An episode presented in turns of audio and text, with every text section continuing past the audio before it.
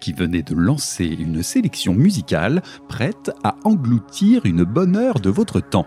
S'il y a plusieurs façons de perdre un tour d'horloge, personnellement, je mets un point d'honneur à privilégier la musique en premier lieu.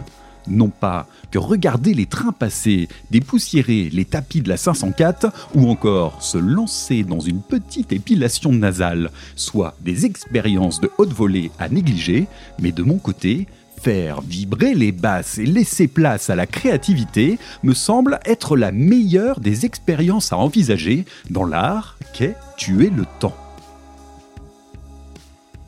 Libre à vous de consacrer cette écoute à une énorme glande façon Big Lebowski ou de la mettre à profit sur une autre activité, c'est comme vous le sentez. Pour moi, soyez assurés que je n'ai aucun remords à consacrer une partie de mon temps exclusivement à la musique c'est finalement rendre hommage à l'investissement que les musiciens y ont consacré pour nous la proposer. Bref, cette semaine, une sélection sous le signe de la diversité entre grincement, doom sludge, blues psyché, old school, rock déstructuré, stoner vénère ou encore ombre post-metal. On se lance dans une course en toute quiétude et en toute décontraction.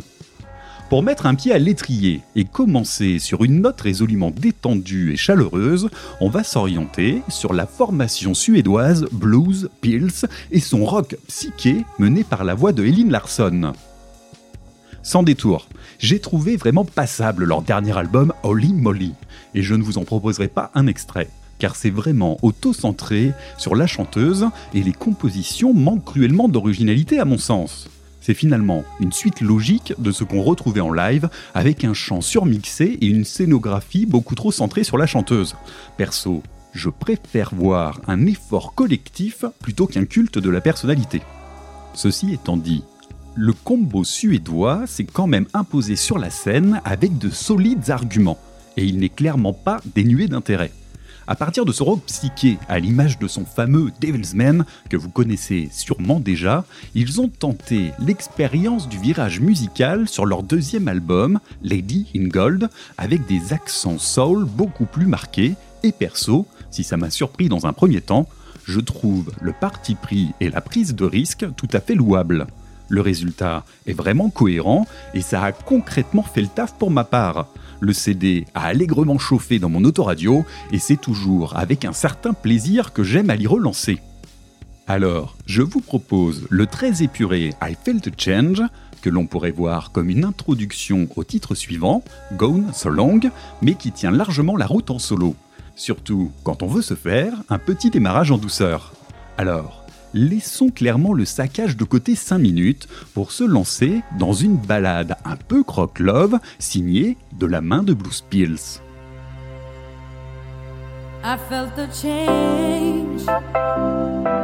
Ooh,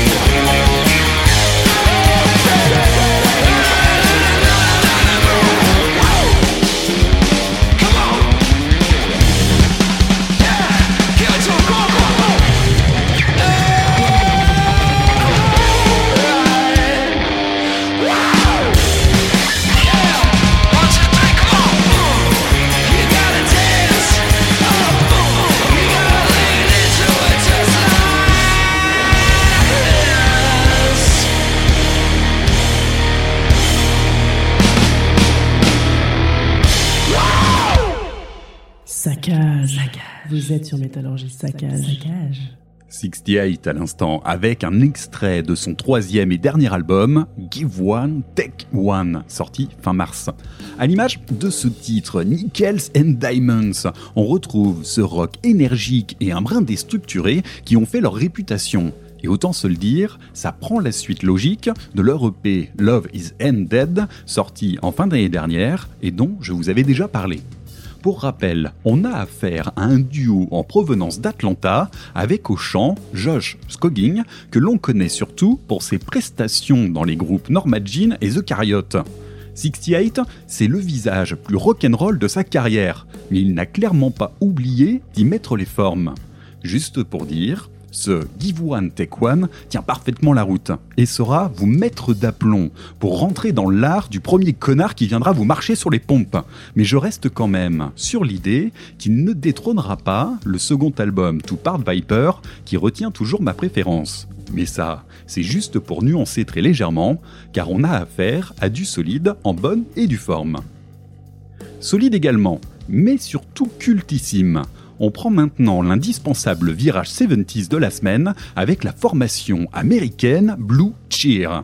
Il faut se tourner vers le San Francisco de la fin des années 60 pour voir apparaître le premier effort d'un fer de lance de la culture rock lourde américaine, aux côtés de grands funk, Creedence ou encore Mountain, qui mine de rien ne manquaient pas d'inspiration et d'envie face à une scène anglaise outrageusement prolifique et qualitative. Ce premier effort voit le jour en 1968 sous le nom de Vincebus Eruptum et délivre, sur une base de rock blues et psyché, ce que beaucoup considèrent comme une des bases du heavy et du stoner.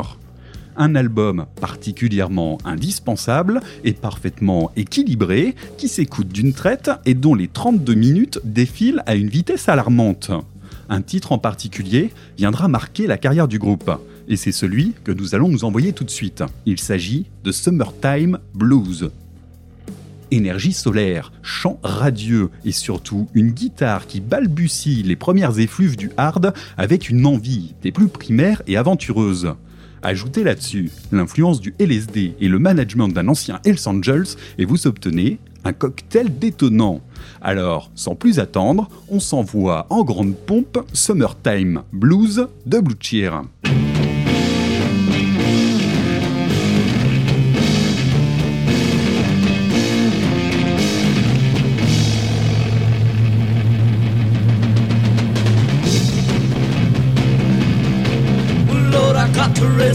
Raise. Lord, I got to raise a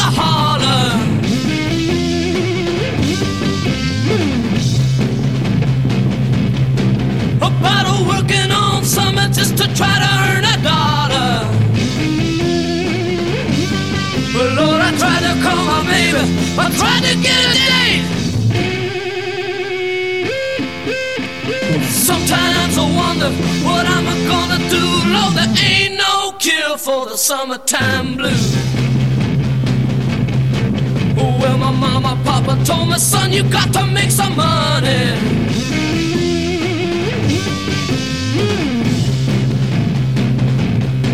Well, if you wanna use a car to go right next Sunday. But Lord, I didn't go to work. I told the boss I was sick. He said. Sometimes I wonder what I'm gonna do. Lord, there ain't for the summertime blues. I've got to take the weeks. I got to have a fine vacation.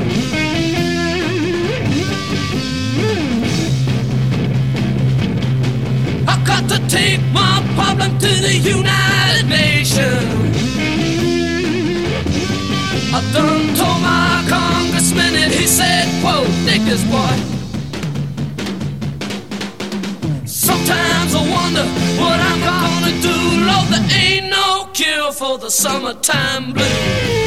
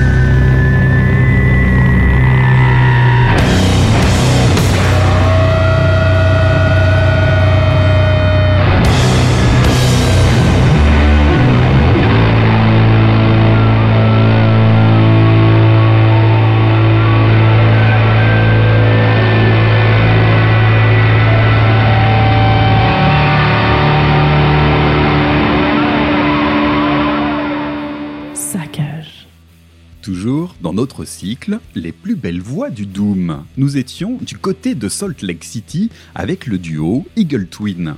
Le titre Ivy Oath est issu de leur dernier album à ce jour, The Thundering Herd, sorti en 2018 du côté de chez Southern Lord Record. Doom, certes, mais à placer très proche du sludge quand même. Musicalement, l'énergie est brute et incisive et propose un son qui vous colle à la peau avec une certaine dextérité. En tout cas, j'apprécie grandement cette formation pour son côté un peu rustre, mais bien engagé à te faire sauter les plombages de tes molaires.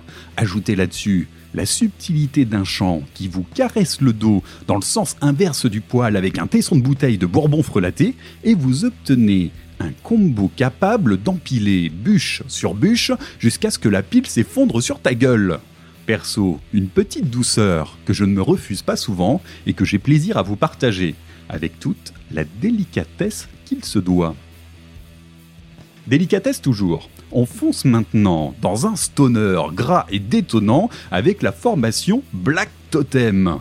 Il faut reconnaître que l'énergie est parfois plus intéressante que la subtilité, et quitte à devoir choisir, autant mettre de côté la production et le raffinement au profit d'une essence bien sentie, prête à distiller un rock authentique et bas du front.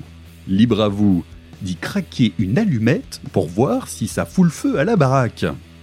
Bref, vous l'aurez compris, avec leur nouvel album To Shapeshifting, on va mettre de côté l'ambition du génie pour laisser Speed Poison, Sam Hay, Tony Cash et Wolf beugler et tartiner à outrance dans la plus pure tradition du rock'n'roll. Et c'est tout un programme.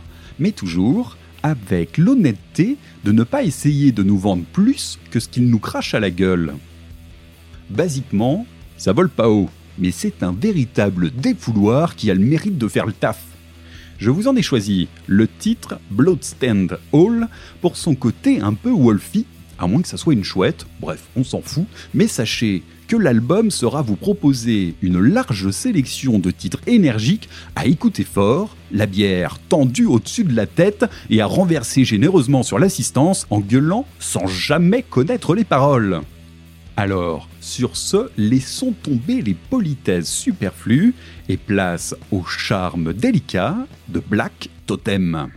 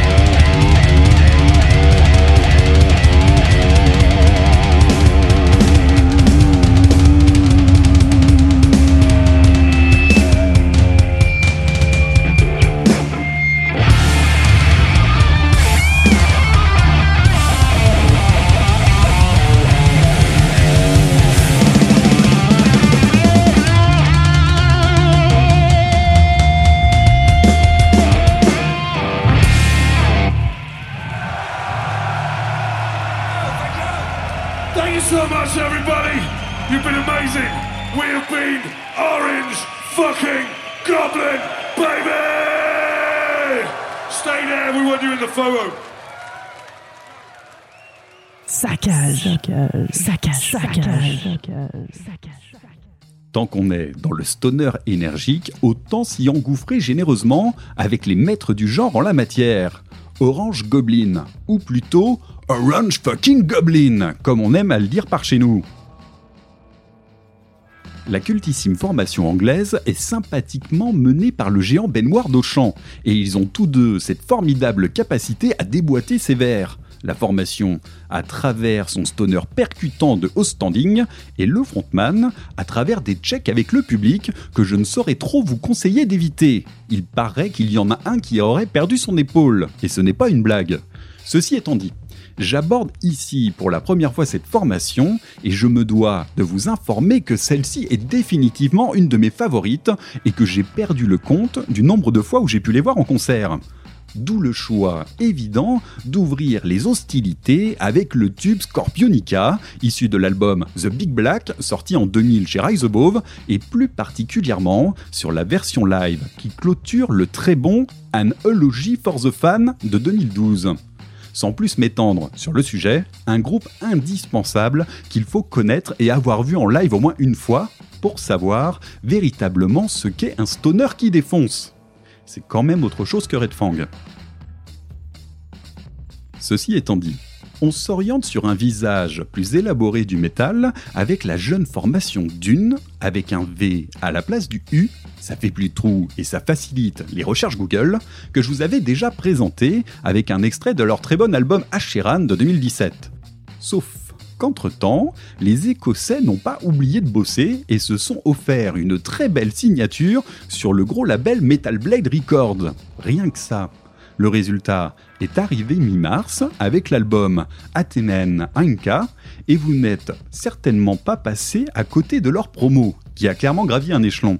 Musicalement, la formation poursuit logiquement son parcours des efforts précédents en délivrant un post-metal à l'architecture réfléchie et savamment orchestrée, oscillant entre métal, prog, doom et psyché. La composition met l'accent sur l'alternance des phases, comme une recherche perpétuelle de soi et de la montée en pression. Si vous aimez les compositions riches en éléments, qui progressent et alternent sur différents terrains, ce nouvel album de Dune est fait pour vous. Je ne peux pas également, dans un très facile et évident rapprochement binaire, passer à côté de la formule de la facilité suivante. Si vous aimez Mastodon, vous aimerez Dune. Là-dessus, je vous en propose l'extrait C14 et vous laisse le soin d'en étudier les différentes facettes.